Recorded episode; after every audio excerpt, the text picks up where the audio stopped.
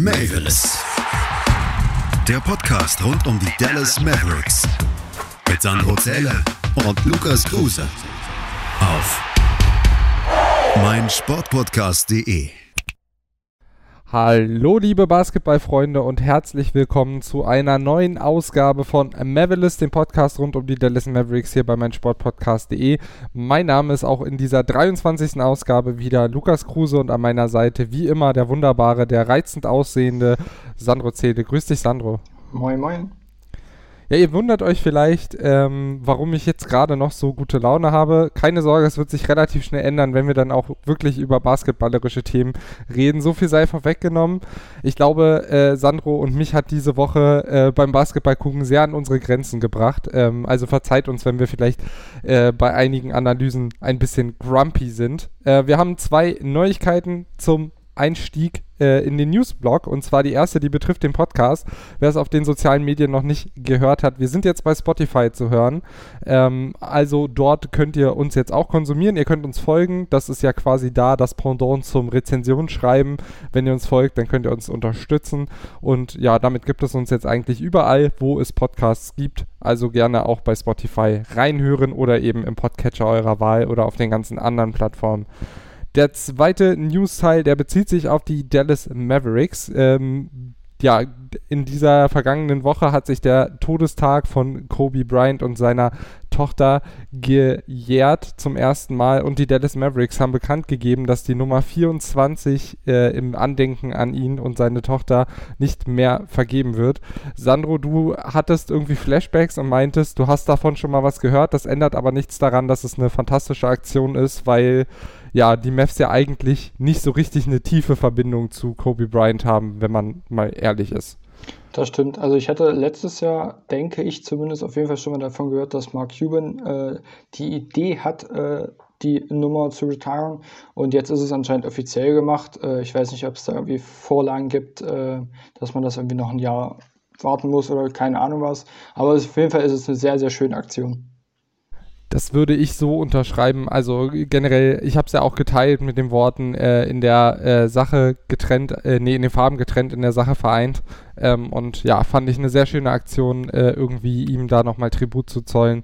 Ähm, ja, wir haben beide, glaube ich, irgendwie in der Vergangenheit schon häufiger mal auf unseren sozialen Netzwerken uns geäußert zu Kobe Bryant und äh, uns hat das, glaube ich, beide als Basketballfans damals sehr berührt.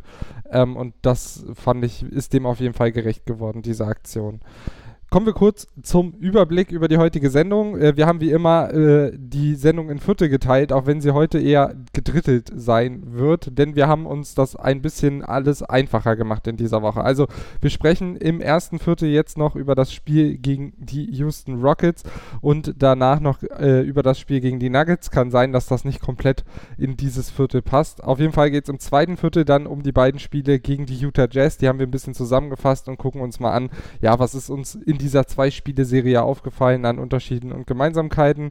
Und im dritten Viertel, ja, wollen wir einfach mal so ein bisschen ein Fazit ziehen, äh, eine Zukunftsperspektive aufmachen, äh, nachdem die Mavs, so viel können wir vorwegnehmen, jetzt viermal verloren haben in dieser Woche. Ähm, ja, wie geht es jetzt weiter? Äh, worauf müssen wir achten? Was muss passieren, damit die Mavs auf die Erfolgsspur zurückkehren? Und das vierte Viertel wird aller Voraussicht nach dann heute mal entfallen. Also ein bisschen kürzer, aber wie gesagt, äh, ich glaube, das Sportliche hat aus Mavs Sicht jetzt nicht so viel hergegeben, dass wir da das künstlich in die Länge ziehen müssten.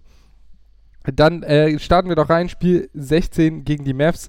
Ich bin ganz ehrlich, ich habe es mir nicht angeguckt. Ich habe morgens das Ergebnis gesehen und dachte, nee, auf die Scheiße habe ich jetzt wirklich gar keine Lust. Ähm, die Mavs verlieren 108 zu 133. Äh, die Rockets feiern beinahe einen ungefährdeten Start-Zielsieg. Nur im dritten Viertel waren die Mavs nochmal auf drei dran, hätten sogar ausgleichen können, haben es nicht geschafft. Aber man muss auch sagen, die Mavs hatten weiter vier Ausfälle. Es war das fünfte Spiel in sieben Tagen. Porzingis wurde geschont, vermutlich. Ähm, Richtung Load Management. Er war auf jeden Fall nicht dabei. Ähm, und am Ende, ja, muss man sagen, war es einfach so ein typisches ja, Kräfte am Ende Spiel. Die Mavs haben eine ordentliche Packung kassiert äh, von Eric Gordon mit 33 Punkten und DeMarcus Cousins, der äh, ja gerade zur alter Stärke zurückfindet und mit 28 Punkten auch seinen Beitrag leistet. Ich glaube, mehr müssen wir dazu fast gar nicht sagen. Ähm, das war nicht schön, war aber auch nur der Auftakt in eine sehr schwierige Woche. Deshalb gehen wir gleich über zu Spiel 17 der aktuellen Saison. Die Mavs also dann mit 8 und 8 gegen die Denver Nuggets. Da gab es ja schon mal ein Spiel in dieser Saison, das in Overtime gewonnen wurde von den Dallas Mavericks. Also eigentlich ganz gute Voraussetzungen. 113 zu 117 sollte dieses Spiel ändern, äh, enden. Doncic, Brunson, Hardaway Jr., Porzingis und Corley Stein in der Starting Five. Und ähm, ja, es ging irgendwie gleich wieder schwierig los. Äh, angeführt von Murray stand es nach guten fünf Minuten 8 zu 14 für die Nuggets.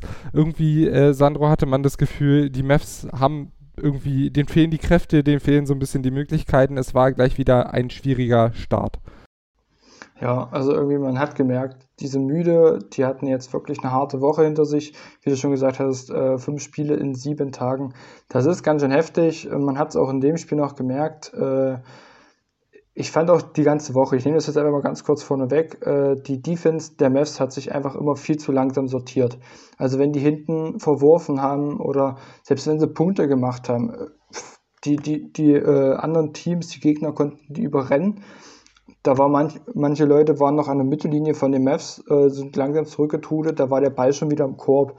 Und das hat mich richtig angepisst die Woche, sorry, wenn ich das so sage, aber ist einfach so.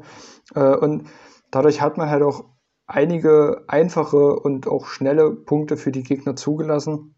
Und deswegen konnten die halt auch so schnell wegziehen. So sieht's aus. Äh, Luca war irgendwie so ein bisschen der Einzige, der vorne weggegangen ist, auch offensiv. Ähm, wir werden die Woche, wie gesagt, noch äh, auswerten. Auf der anderen Seite Murray wirklich mit dem kompletten Paket in der im, im ersten Viertel Dreier, Layups, äh, Mitteldistanzwürfe, da war wirklich alles dabei. Nur Luka Doncic, der, wie gesagt, konnte dagegenhalten, äh, hat da wieder so eine Szene gehabt, wo er äh, zwei Gegner ausgetanzt hat äh, und dann mit einem schönen äh, Mitte-Distanzwurf vollendet. Äh, am Ende verlieren die Mavs das erste Viertel mit 31-38. Doncic schon mit 14 Punkten, 5 Rebounds und 7 Assists. Ähm, allerdings die Mavs insgesamt nur 1 von 6 aus der 3-Punkte-Distanz. Auf der anderen Seite die Nuggets schon 5 von 8 äh, im ersten Viertel. Also da hat sich schon wieder so ein bisschen das das Problem drei Punkte. Ähm, ja, angedeutet. Äh, auf der anderen Seite, ja, war es dann irgendwie dann nicht mehr Murray im zweiten Viertel, sondern auf einmal Kevin Porter Jr. Wir können ja mal die allgemeine Frage stellen, ähm, ja, so jemand wie Michael Porter Jr., der von der Bank einfach mal 30 Punkte auflegt, der fehlt den Mavs aktuell mehr denn je, weil eben durch diese vielen Ausfälle ja auch die Bank einfach viel dünner ist. Ja, also ich glaube, der war jetzt auch verletzt glaube ich zumindest. Äh, ich bin mir jetzt nicht sicher, auf jeden Fall hat er schon ein paar Spiele äh, ausgesetzt äh, und dann gleich auch 30 Punkte in dem Spiel. Also die Mess konnten ihn halt wirklich nicht irgendwie in Zaum halten, sage ich jetzt mal. Also im zweiten Viertel äh, elf Punkte gemacht, vier von sechs äh, Würfe, zwei von drei Dreier. Also das ist schon wirklich Wahnsinn, was der Junge da in dem Viertel äh, geliefert hat in plus siebeneinhalb Minuten Spielzeit von ihm. Also wie du sagst, also das er, er würde jetzt gerade dem Mavs sehr gut weiterhelfen, denke ich. Ja, zumindest jemand wie er. Dafür hat er natürlich defensiv große Schwächen, ähm, aber offensiv war das, war das wirklich stark, was er gezeigt hat. Allein im zweiten Viertel mit elf Punkten. Auf der anderen Seite äh, Jalen Brunson mit neun Punkten im zweiten Viertel. Ich finde, der macht sich generell im Moment relativ gut. Ist so ein bisschen ja, ich finde, er übernimmt so ein bisschen die Rolle von Trey Burke als der Scorer von der Bank, weil Trey Burke hat jetzt da noch nicht mega viel gezeigt. Aber auch weiterhin blieben die Mavs sehr, sehr äh, ungefährlich von außen, während Johnson zum Beispiel zweimal stark den Korb attackiert hat. Viel von draußen, weiter gar nichts. 4 von 15 in der ersten Hälfte für die Mavs, äh, 10 von 17 für die Nuggets und so eben am Ende 58 zu 70 aus Sicht der Mavs zur Pause.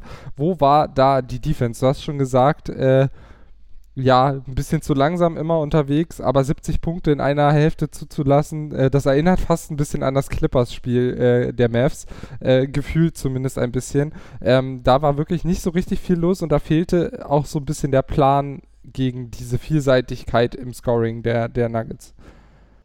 Was mich halt auch sehr genervt hat. Also die Mavs hatten ja jetzt nicht äh, 24 Minuten keinen einzigen guten defensiven äh, Part, sage ich jetzt mal. Äh, das Problem war bloß, entweder hatten sie hinten einen defensiven guten Part, also haben, haben äh, da vielleicht auch mal den Ball geklaut, geblockt oder wa was auch immer. Und dann kam halt aber auch schon wieder so drei, äh, drei vier Possessions, wo gar keine Defense da war. Und da denke ich mir so, entweder spiele ich jetzt Defense oder ich kann es auch gleich sein lassen. Ähm, da muss ich nicht einmal gut spielen und dann verkacke ich wieder. Ähm, und was mir auch aufgefallen ist, wenn sie den Ball mal geklaut haben und sie waren jetzt nicht schnell vorne, äh, also jetzt kein Fast Break, dann gab es da wenig Punkte. Also ähm, sie konnten diese, diese Steals, Blocks oder was auch immer, konnten sie einfach nicht ausnutzen. Die waren einfach viel zu langsam äh, auf dem Weg nach vorne. Eigentlich in dem ganzen Spiel, weil, wie vorhin schon gesagt, ähm, nach hinten waren sie auch sehr, sehr langsam. Ähm, ja, also das, die, die Schnelligkeit hat, glaube ich, in dem Spiel wirklich äh, den Ausschlag gegeben. Die Nuggets waren schnell vorne, die waren schnell hinten, was man bei den Mavs jetzt wirklich leider nicht sagen kann. Und deswegen gab es einfache Punkte für die Nuggets und die Mavs haben sich das Leben sehr, sehr schwer gemacht. Ja, wobei ich Schnelligkeit ist vielleicht das falsche Wort, sondern eher so die Wachheit, Aufgewecktheit, die, die Konzentration weil das Tempo haben die Mavs ja eigentlich. Es geht ja eher dann darum, dass man ein bisschen lethargisch nach hinten läuft, nicht diszipliniert genug ist. Ja, auf jeden Fall Luca mit, einem, mit einer starken ersten Hälfte trotzdem 21, 7 und 9 aufgelegt. Brunson noch mit 12 Punkten, Porzingis mit 9. Auf, von der Bank kam aber in der ersten Hälfte eben nur 12 Punkte. Und auf der anderen Seite mit äh, Murray, Jokic, äh, Michael Porter Jr. und Jamaica Green gleich fünf Spieler schon zweistellig zur Pause und 32 Punkte kamen von der Bank. Also ich fand das doch schon relativ entlarvend. Trotzdem konnten die Mavs dann eben in der zweiten Hälfte nochmal richtig ja, drauflegen, gerade im dritten Viertel, angeführt von Tim Hardaway Jr., der nämlich äh, ein Low Blow, sagt man, glaube ich, im Wrestling, einen richtig schönen Ball, äh, ja, Schlag zwischen die Schenkel in die männlichen Geschlechtsorgane bekommen hat von Murray, der dann auch geflogen ist und ich glaube im Nachhinein 50.000 äh, US-Dollar Strafe bezahlen musste, äh, hat er sich ein bisschen, ähm, ja, provoziert gefühlt, möchte ich mal sagen, hat dann elf Punkte für die Mavs in Folge erzielt. Ähm, ja, ist irgendwie ein bisschen schade, dass Hardaway sowas braucht, um im dritten Viertel dann mal ein bisschen zu eskalieren und die Mavs tatsächlich nach dem Viertel mit 94, 92 in Front zu bringen. Was fehlt, dass Hardaway das mal konstant zeigt? Ich weiß es nicht. Anscheinend braucht er öfter mal so einen kleinen Schlag dahin, äh, damit man ihn mal wachrüttelt. Keine Ahnung. Äh, ich weiß es auch nicht, ob das jetzt daran lag oder ob er jetzt einfach gesagt hat, jo, äh, jetzt nutze ich mal meine Chancen. Äh, er hat ja auch wirklich in dem, in dem Viertel stark getroffen. Sechs von sieben, zwei von zwei Dreiern und äh, Freiwürfen jeweils halt auch zwei von zwei. Äh, was mich denn halt richtig gestört hat äh, beim Stand von 85, 82 für die Mess und dreieinhalb Minuten Restzeit in dem Viertel wurde er rausgenommen. Was ich gar nicht verstanden habe, weil ich glaube, davor hat er auch noch ein, zwei schicke Dreier getroffen, äh, also unmittelbar davor. Und das habe ich nicht verstanden. Also da bin ich eigentlich, glaube, hätte der jetzt noch die drei Minuten oder zumindest zwei Minuten weiter gespielt, hätte der Vorsprung noch ein bisschen ausgeweitet werden können. Ist jetzt halt die Frage, ob er das Niveau hätte halten können, aber ich wechsle nicht einen Spieler aus, der 16 Punkte macht in 8,5 Minuten, wenn ich mit drei Punkten führe. Also das, das kann ich machen, wenn ich mit 20 Punkten führe und mir denke, gut, okay, äh, das werden die Gegner jetzt nicht aufholen, aber ich hätte ihn da eigentlich drinnen gelassen. Außer er hat jetzt irgendwie angezeigt, ich muss jetzt raus, ich kann nicht mehr. Das habe ich natürlich nicht gesehen, aber ich weiß es nicht. Also ein, zwei Minütchen hätte er bestimmt noch geschafft. Ja, wobei weiß man dann eben nicht, äh, er ist ja schon sehr streaky. Äh, wenn er drin geblieben wäre und er hätte dann 0 von 3 danach gemacht, dann hättest du gesagt, warum hat man ihn da nicht runtergenommen. Also es ist immer schwierig in der Respro Retrospektive das zu beurteilen. Luca auf jeden Fall hatte auch Spaß im dritten Viertel, sieben Assists verteilt, äh, war dann eben auch eher in der Verteilerrolle. Ähm, das vierte Viertel wurde dann sehr, sehr spannend. Die Mavs lagen mit 106 zu 104 vorne, dank Luka Doncic, knapp vier Minuten vor dem Ende. Dann allerdings legen die Nuggets ein 1 zu 10 Lauf hin und äh, können sich dann entscheidend absetzen. Ähm, ja, es gab ein paar gute Gelegenheiten eigentlich. Also wie gesagt, wenn man 106, 104 führt und dann so einen Lauf hinlegt, da fehlt dann vielleicht einfach auch so ein bisschen die Spannung im Spiel. Ähm, Luca dann noch mit einem richtig schönen Dreier über Jokic. Äh, das war so ein bisschen der Schlusspunkt zum 113, 117. Den letzten Wurf hat er dann vergeben, der hätte aber vermutlich eh nichts mehr geändert. Das war ja, ein, wieder mal so eine Crunch-Time-Niederlage, eine vermeidbare, in dem Fall sogar, ähm, anders als andere Spiele in dieser Woche, hätte da vielleicht einfach ein bisschen mehr Einstellung gerade im ersten Viertel und im, äh, oder in der ersten Hälfte geholfen, dieses Spiel zu gewinnen. Ähm, aber hinten raus, ja, lässt man dann da einen Sieg äh, liegen. Ähm, wir können ja kurz auf die Stats gucken. Luca mit, 9, äh, mit 35 Punkten, 11 Rebounds, 16 Assists, 4 Steals, 1 Block und 5 Turnover. Das sechste Triple-Double der Saison. Dazu Hardaway mit 19, Porzingis mit 16, aber nur 1 von 8 Dreiern. Ähm, James Johnson auch 16 Punkte, Jalen Brunson eben genannte 12. Michael Porter Jr. auf der anderen Seite mit 30 Punkten, 6 von 10 Dreiern. Nikola Jokic 20, Jamichael Green 17, Jamal Murray 16 und Gary Harris mit 10 Punkten ähm, und sogar die äh, Nuggets mit 5 Turnovern mehr als die Mavs. Also genug Gelegenheiten gab es da auf jeden Fall. Äh, wie gesagt, das Spiel war gewinnbar und ja, von der Bank hat es so ein bisschen gefehlt. Und man hat erneut das Rebound-Duell verloren, auch relativ deutlich mit 49 zu 34. Ähm, ja, ich denke, wir haben alles zusammengefasst äh, von diesem Spiel. Wir gehen in die erste Viertelpause, holt euch kurz was zu trinken und dann blicken wir ja auf die, äh, auf die beiden Spiele gegen die Utah Jazz, die ich häufiger diese Woche als Indiana Pacers äh, bezeichnet habe. Ähm, genau, gucken wir uns die beiden mal ein bisschen genauer an. Äh, Schmerz- und Triggerwarnung die schreiben wir vielleicht auch irgendwie in die Folgenbeschreibung, keine Ahnung. Aber erstmal gibt es eine Pause. Bleibt dran, hier bei Mavericks, dem Podcast rund um die Dallas Mavericks, hier bei meinsportpodcast.de. Bis gleich. Und damit willkommen zurück zur 23. Ausgabe von Mavericks, dem Podcast rund um die Dallas Mavericks hier bei meinsportpodcast.de.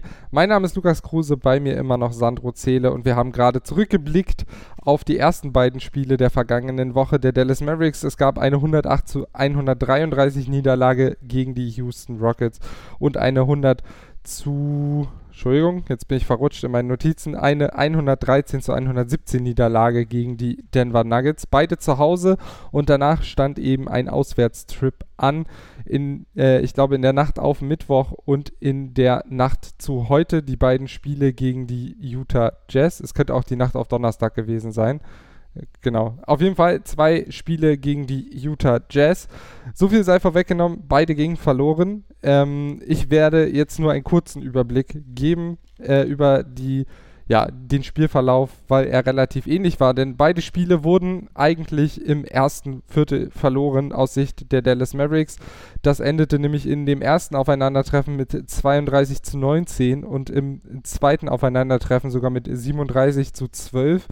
Ähm, danach, gerade im ersten Spiel, konnte man sich ein bisschen stabilisieren. Im zweiten Spiel konnte man sogar im zweiten Viertel, ja, doch eine gute Partie zeigen, sich ein bisschen zurückkämpfen, aber die zweiten Halbzeiten haben dann eben nicht mehr hergegeben. So stehen in Spiel 1 eine 116 zu 104 und in Spiel 2 eine 120 zu 101 Niederlage auf dem Papier. Und wir wollen jetzt so ein bisschen die Gründe dafür erforschen.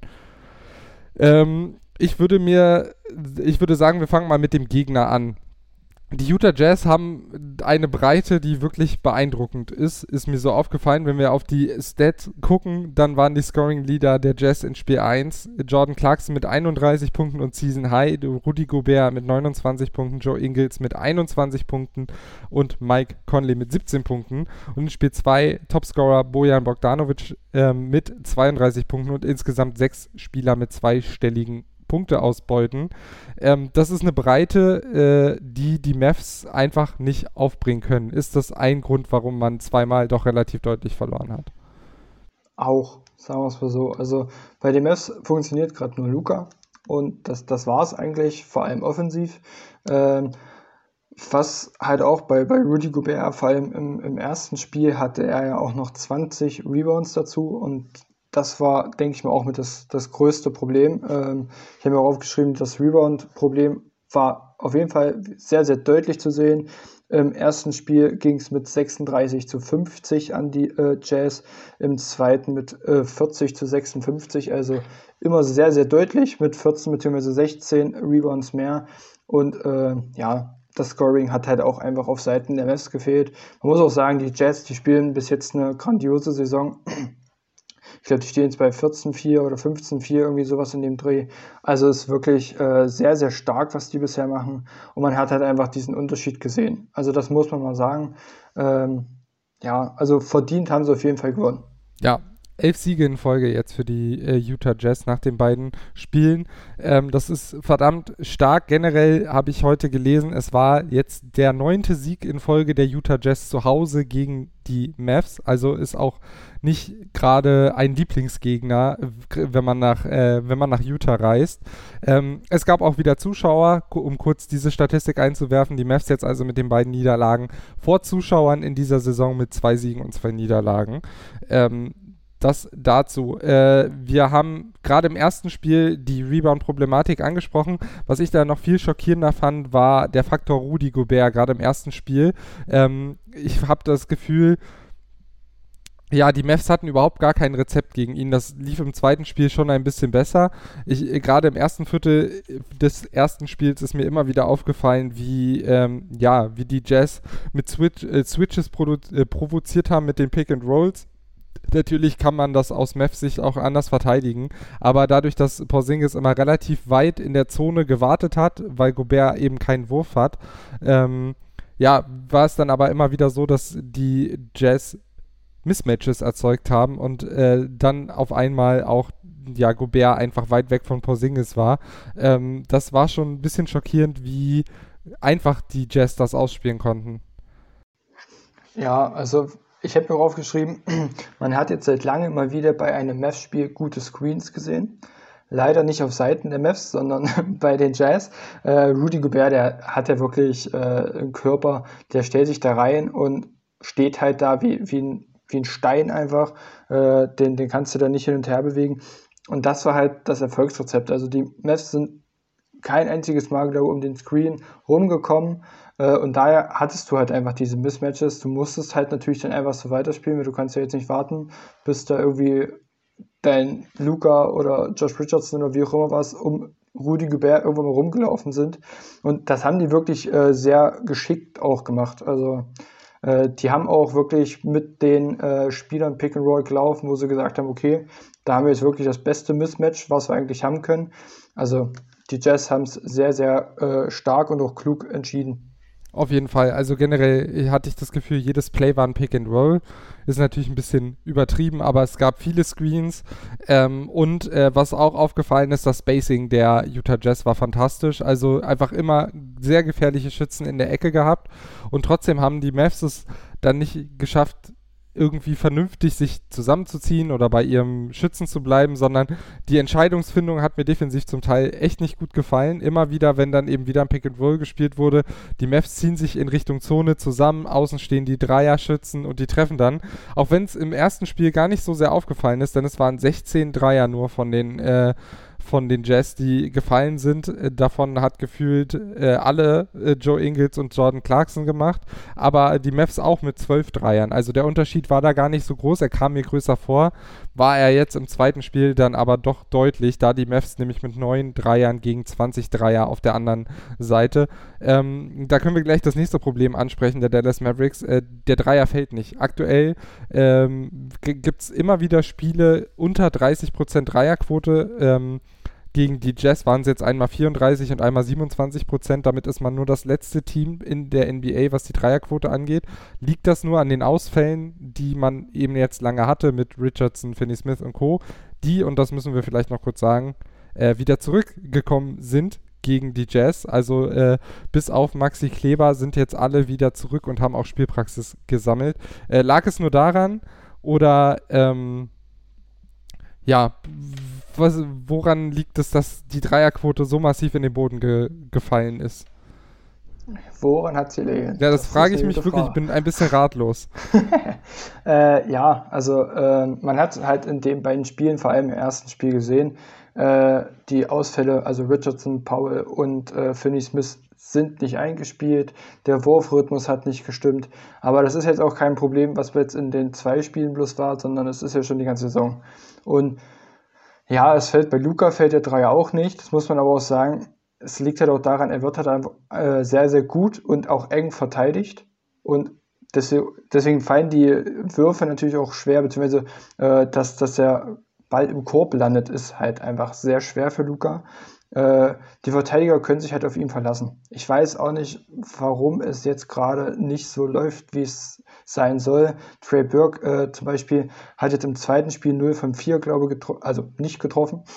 ähm, also das ist, ich weiß es nicht, das ist einfach zu wenig. Ähm, ich, ich finde halt auch manche, manche Entscheidungen, jetzt einen Dreier zu nehmen, ist auch manchmal sehr äh, waghalt, waghalsig, sage ich jetzt mal. Äh, vor allem auch vom Porzingis, der kriegt einen Ball, denkt sich, ach ja, mein Gegner ist einen Meter von mir entfernt, da baller ich jetzt einfach mal drauf.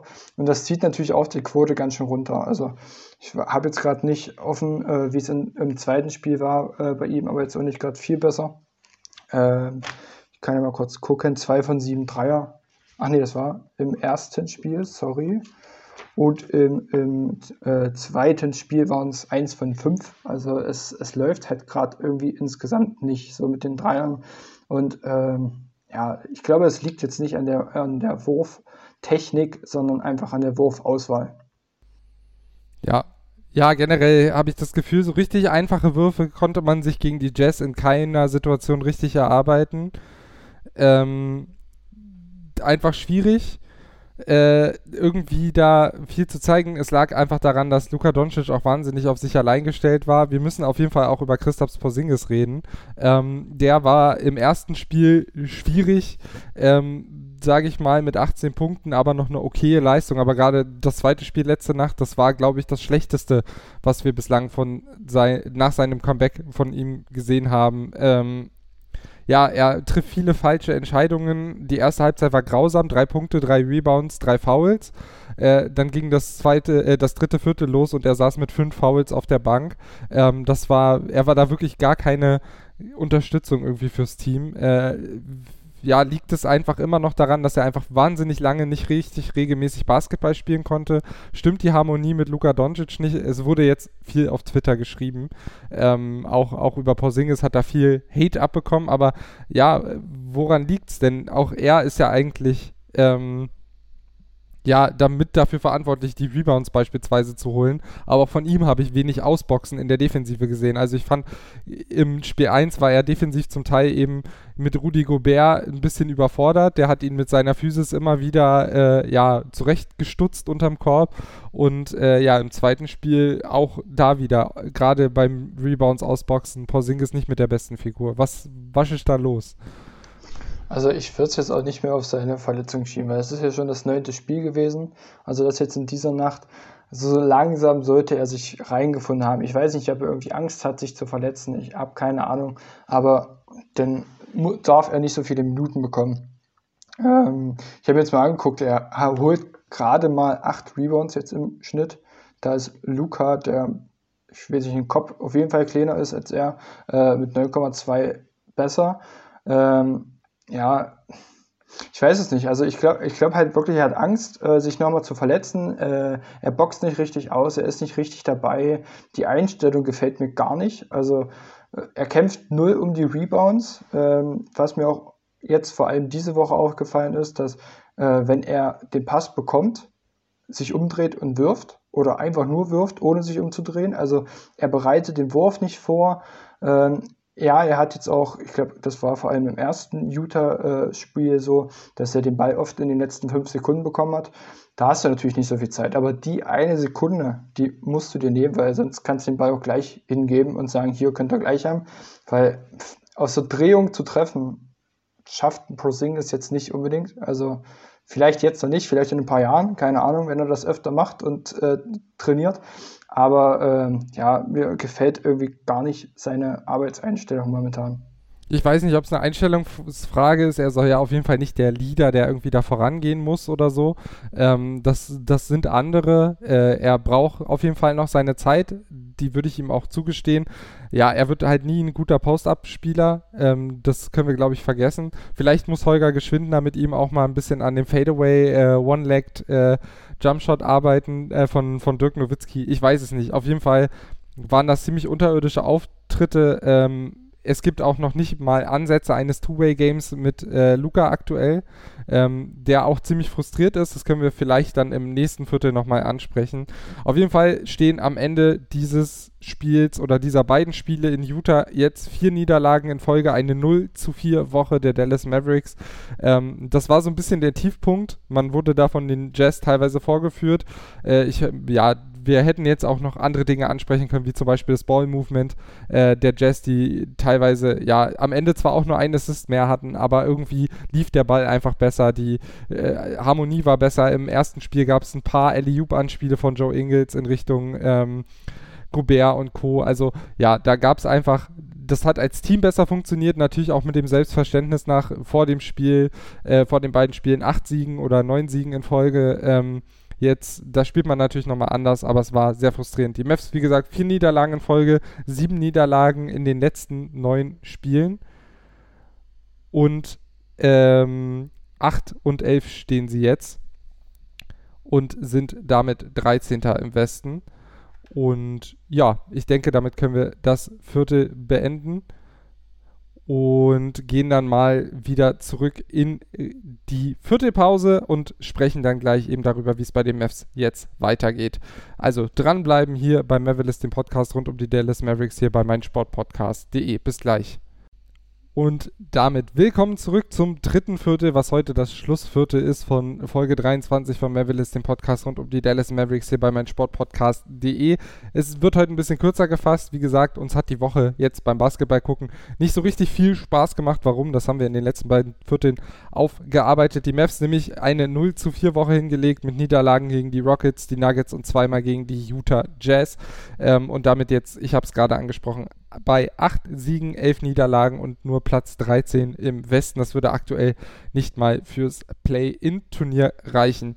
Ähm, ja, wir, ist so ein bisschen untergegangen. Richardson, ähm, Paul und äh, Dorian Finney-Smith sind wieder da. Maxi Kleber ist wohl auch raus aus der Quarantäne, befindet sich, glaube ich, wieder im Training, so wie ich das mitbekommen habe, oder arbeitet zumindest aufs Comeback hin.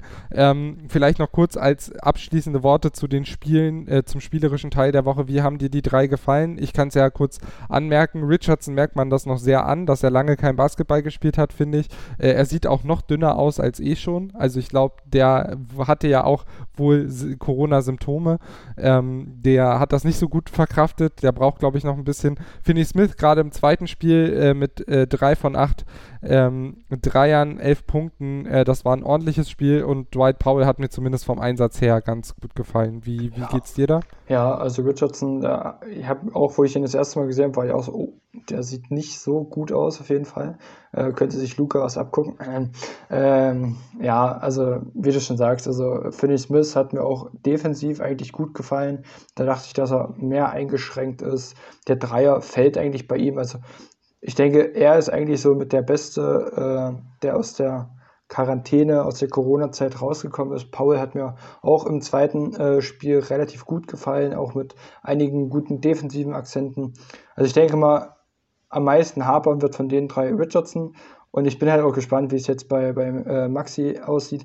Der hat ja sein letztes Spiel am 9.1. bestritten äh, ob der jetzt im, im, Training oder am 10.01. auf jeden Fall irgendwie so in dem Dreh, äh, ob er jetzt schon im Training ist, weiß ich jetzt nicht. Da habe ich jetzt ehrlich gesagt nichts gehört, aber ich denke mal, er wird da auf jeden Fall Zeit brauchen, weil jetzt sind es dann auf jeden Fall knapp vier Wochen ohne Spielpraxis. Also ich glaube, das wird man merken.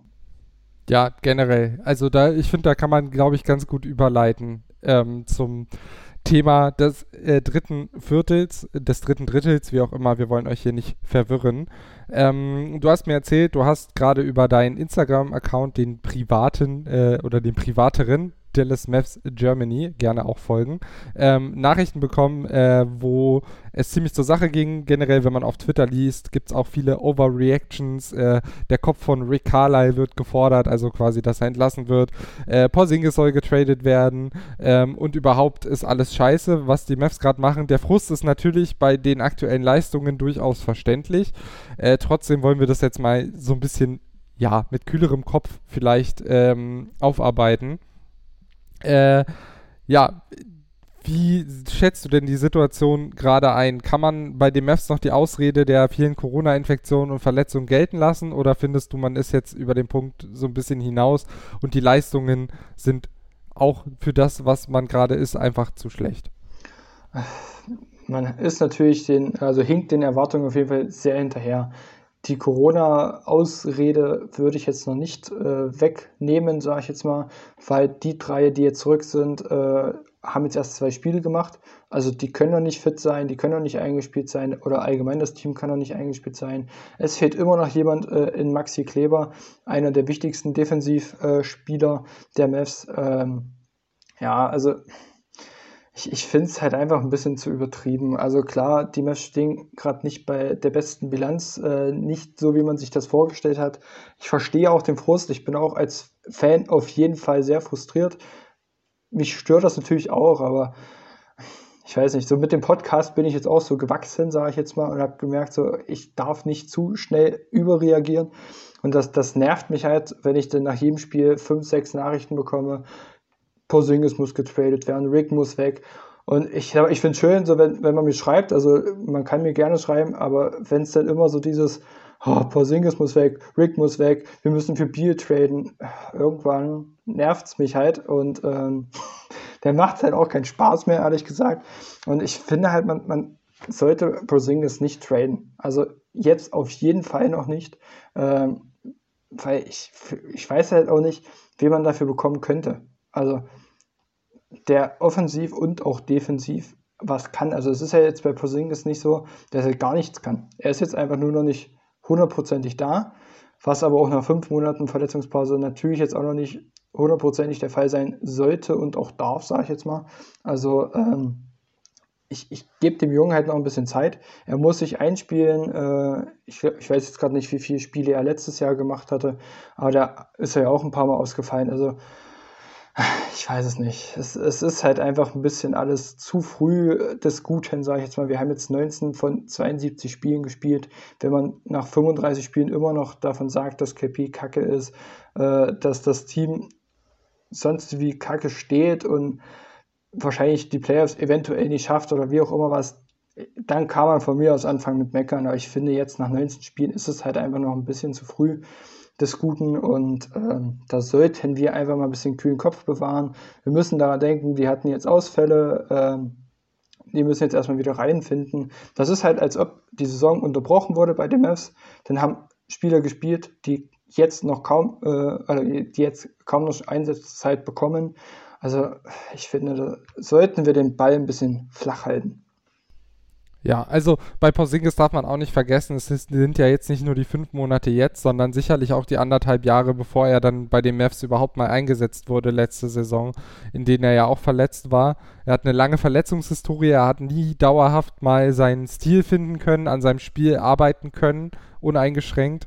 Äh, ich denke, Vertrauen in seinen Körper ist dann natürlich auch noch so ein Thema. Du hast es äh, in dem Jazz-Segment angesprochen, dass er vielleicht einfach noch nicht ganz so selbstbewusst ist. Ähm, und natürlich hat der Kader der Mavs, wenn vier Spieler die wichtige Minuten sehen, ähm, zum Teil sogar Starter sind, äh, eine Schieflage. Ähm, ich bin auch gespannt, ob man eben diese Probleme der Unterstützung für Luca, ob man die beheben kann, ohne noch irgendwie auf dem Trademark aktiv zu werden. Ähm, und da können wir ja vielleicht mal kurz über die Namen sprechen, die jetzt gerade so ein bisschen äh, ja, in, durch die Gazetten sagt man ja so schön, äh, ge, geflogen sind. Also der Hauptname ist Bradley Beal. Ähm, man, ich habe jetzt schon gesehen, man könnte ihn eins zu eins für Porzingis traden von Gehalt her. Äh, wir haben, oder ich bin ähnlich wie du der Meinung, man sollte ihm Zeit geben, auch das Spiel mit Luca zu entwickeln.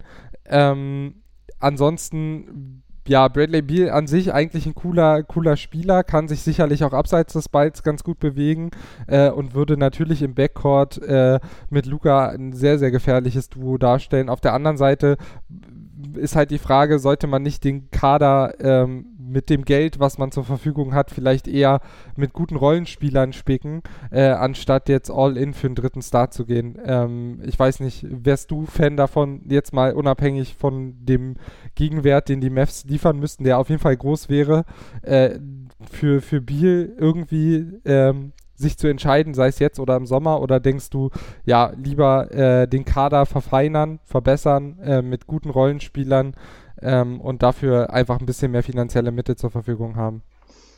Ich, ich finde halt sowieso, äh, kommende Free Agents traden ist irgendwie ein schwieriges Thema. Ich finde es halt immer, wenn, du denn äh, einen hast, also einen abgibst, der eigentlich auch im Sommer Free Agent wird, habe ich damit kein Problem. Aber ich habe jetzt auch so oft die Nachricht bekommen, äh, KP gegen Biel traden. Würde ich halt einfach nicht machen, weil Porzingis hat, glaube ich, noch drei Jahre oder sowas Vertrag. Äh, Biel, mit dem müsste man jetzt im Sommer äh, neu verhandeln, dem müsste man einen neuen Vertrag geben. Und je nachdem, wie er jetzt bei den äh, Mavs spielt, erwartet er natürlich jetzt auch Gehalt und er wird jetzt nicht nur bei den Mavs gehandelt, sondern die Lakers äh, habe ich schon öfter mal gelesen und andere Teams auch noch, die ihn haben wollen. Also ich weiß es nicht, ob das jetzt so viel Sinn machen würde, jetzt drei, vier eventuelle Spieler abzugeben, die noch Potenzial in zwei, drei Jahren haben. Bloß dafür, dass man jetzt Biel für 40, äh, 50 Spiele oder sowas hat. Also deswegen habe ich so das, das Problem halt bei, bei diesem Trade. Ich würde ihn eigentlich auch gerne bei dem FC, weil ich denke, er, er würde vor allem in der jetzigen Situation da helfen. Ist jetzt aber halt auch die Frage, wo packst du ihn dann hin? Also ich sehe Luca immer noch als, als Point Guard der Mess, weil er halt einfach das Team führen muss oder als Shooting Guard, äh, wenn du jetzt irgendwie vielleicht noch einen Jalen Brunson daneben stellst. So, Josh Richardson ist für mich eigentlich ein Shooting Guard, den kannst du nicht auf die drei stellen, finde ich. Also zumindest passt es in einigen Matchups nicht wirklich so. Ja, wahrscheinlich würde aber Richardson dann zum Beispiel auch ein mögliches Trade-Asset sein, wenn du jetzt nicht eins zu eins gehst. Also das ist ja eine müßige Diskussion und wie gesagt, du kannst ja äh, dann Biel neben äh, Doncic stellen, dann hast du zwei Ballhändler, du kannst Biel eben auch abseits des Balls spielen lassen. Also es würde sicherlich schon funktionieren, aber wie gesagt, ich bin kein Fan davon, äh, jetzt zwangsläufig den dritten Star nach Dallas zu holen, weil ich nicht weiß, ob das jetzt der wirklich richtige Weg ist, ähm, um erfolgreich zu sein. Dann sprechen wir noch kurz über die anderen beiden Namen, äh, die jetzt diese Woche eine äh, angebliche Trade-Freigabe bekommen haben. Das sind Lonzo Ball und JJ Reddick. Ähm, Reddick würde ich sagen, löst bei den Mavs, also klar ist ein Shooter, da hat man jetzt äh, einen abgegeben gehabt mit Seth Curry, damit würde man jetzt vielleicht wieder einen neuen reinen Shooter holen. Ich weiß aber nicht, ob das jetzt wirklich die Probleme löst. Ich denke, äh, viele der Mavs-Spieler werden von außen noch ihren Rhythmus finden. Ähm, von daher macht das vielleicht nicht so Sinn und Lonzo Ball wäre vielleicht ein sehr guter Ballhändler, ähm, auch von der Bank dann vielleicht eher. Ähm, aber ja, der strahlt halt offensiv wenig Gefahr aus. Äh, kann jetzt, äh, ja, wirft nicht besonders gut, hat immer noch keinen richtigen äh, NBA-reifen Wurf. Äh, die Quoten sind nicht stark, also da wäre ich jetzt von beiden kein Fan. Von daher denke ich, die Mavs sollten vielleicht wirklich nach dem einen oder anderen guten Rotations- oder Rollenspieler noch Ausschau halten. Vielleicht springt auch noch ein guter Big Man bei raus und man tradet äh, für den oder so. Ähm, aber aktuell sehe ich da nicht so großen Handlung, Handlungsbedarf und warne wie du da auch von vor Overreactions, weil der Weg ist noch lang bis zu den Playoffs und äh, die Mavs hatten mit Abstand die schlechtesten Voraussetzungen bislang, was Corona angeht ähm, und einen schweren Spielplan. Von daher, ja, äh, denke ich, können wir uns beide, sind wir zufrieden damit. Die Mavs müssen gerade gar nicht so viel tun, sondern sich erstmal einspielen. Ähm, Luka Doncic war sehr unzufrieden nach den Jazz-Spielen, hat gesagt, ja, wir müssen besser ausboxen. Es, es geht viel über Einsatz. Da würde ich ihm zustimmen. Der war gerade in den beiden Spielen nicht gut. Und ich kann verstehen, dass jemand, der äh, nicht weniger als 25 Punkte aufgelegt hat im Laufe der vergangenen Woche, ähm, da ein bisschen frustriert ist, das Team so komplett alleine zu tragen. Ähm, ja, Christoph Porzingis hat vor dem zweiten Spiel auch gesagt, ähm, äh, dass sie eben abseits des Courts gerade auch nicht so viel Zeit miteinander verbringen. Vielleicht auch ein Faktor, der während Corona einfach schwierig ist, äh, wenn da die Teamchemie nicht stimmt. Also du wirst es sagen, wir reden einfach nächste Woche nochmal drüber und dann sieht es vielleicht schon ganz anders aus. Genau, also jetzt finde ich es einfach noch zu früh nach 19 Spielen. Absolut ich denke, damit können wir dann die Folge erstmal zumachen. Wir, wir versuchen, also wir sind natürlich auch beide frustriert, das haben wir auch gesagt. Äh, und, äh, und Sandro ist noch der emotionalere von uns beiden, hat man jetzt vielleicht auch gemerkt. Ähm, ja, aber die nächste Woche, die wird nicht weniger herausfordernd. Äh, die Dallas Mavericks spielen gleich in der kommenden Nacht um 3 Uhr gegen die Phoenix Suns. Die stehen aktuell bei 9 und 8 und sind siebter im Westen. Äh, da gab es ein Aufeinandertreffen in Spiel 1 der Saison. Das gewannen die Suns mit 102 zu 106 aus Sicht der Mavs. Ähm, am 2.2. geht es nochmal gegen die Suns um 2.30 Uhr. Am 4.2. um 31 Uhr warten die Atlanta Hawks in Atlanta. Die stehen gerade bei 10 und 9 und sind Sechster im Osten. Und dann warten am Freitag, äh, dem 5.2. um 1.30 Uhr die Golden State Warriors, die reisen zu den Mavs. Äh, da gibt es auch wieder zwei Spiele, aber das zweite ist dann Teil der übernächsten Folge.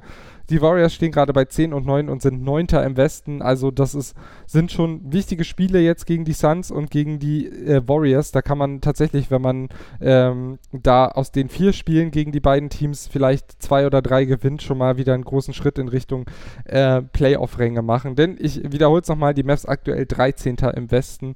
Äh, da muss auf jeden Fall was kommen, aber ich bin zuversichtlich, wenn jetzt eben die Rückkehrer ein bisschen Spielpraxis bekommen. Vielleicht Porzingis, der jetzt viel auf der 5 sogar gespielt hat gegen die Jazz Jazz. Ähm, das äh, haben wir jetzt auch gar nicht angesprochen. Vielleicht findet er auch langsam äh, seinen Rhythmus. Ähm, Luca braucht auf jeden Fall Unterstützung und dann hoffen wir aber mal, dass wir mal wieder mit einer positiven Bilanz aus der Woche rauskommen. Ähm, ja, wie gesagt, äh, das war's für diese Folge. Wir bedanken uns natürlich wie immer für eure Aufmerksamkeit. Wie gesagt, wir sind jetzt bei Spotify. Dort könnt ihr uns gerne folgen. Bei iTunes dürft ihr uns gerne eine Bewertung und oder Rezension dalassen. Gerne auch konstruktive Kritik. Die könnt ihr auch an unsere sozialen Netzwerke schicken per Direktnachricht bei Twitter oder Instagram an mavelis-pod. Ähm, genau. Und dann hören wir uns einfach nächste Woche in alter Frische wieder. Dann in neuer Kombination. Wir bereiten euch schon mal darauf vor. Es gibt einen Neuzugang im Mavericks-Team, ähm, der nächste Woche zum ersten Mal dabei sein wird. Ähm, wir sind gespannt, wie es dann zu dritt wird. Wir können euch schon mal nämlich darauf vorbereiten, dass es dann auch mal wechselnde Kombinationen gibt. Äh, ich habe es Anfang der Saison angekündigt. Ich arbeite im Radsport. Die Saison geht wieder los. Ich kann nicht immer da sein. Ähm, und ja, da haben wir uns jetzt eben Unterstützung gesucht. Da freuen wir uns sehr drüber und der ist nächste Woche erstmals dabei. Also Vorfreude ist groß und die letzten Worte hat wie immer Sandro. Bitteschön. Ich bedanke mich auch wieder fürs Zuhören. Äh, denkt dran, nicht die Köpfe hängen lassen, selbst wenn die Woche jetzt auch kacke wird. Äh, es kommen noch einige Spiele. Äh, also wir sind positiv, äh, wir lassen die Köpfe nicht hängen und dann hören wir uns nächste Woche wieder. Bis dahin, tschüss. Ciao. Mavis. Der Podcast rund um die Dallas Mavericks mit Sandro Zähler und Lukas Kruse auf meinsportpodcast.de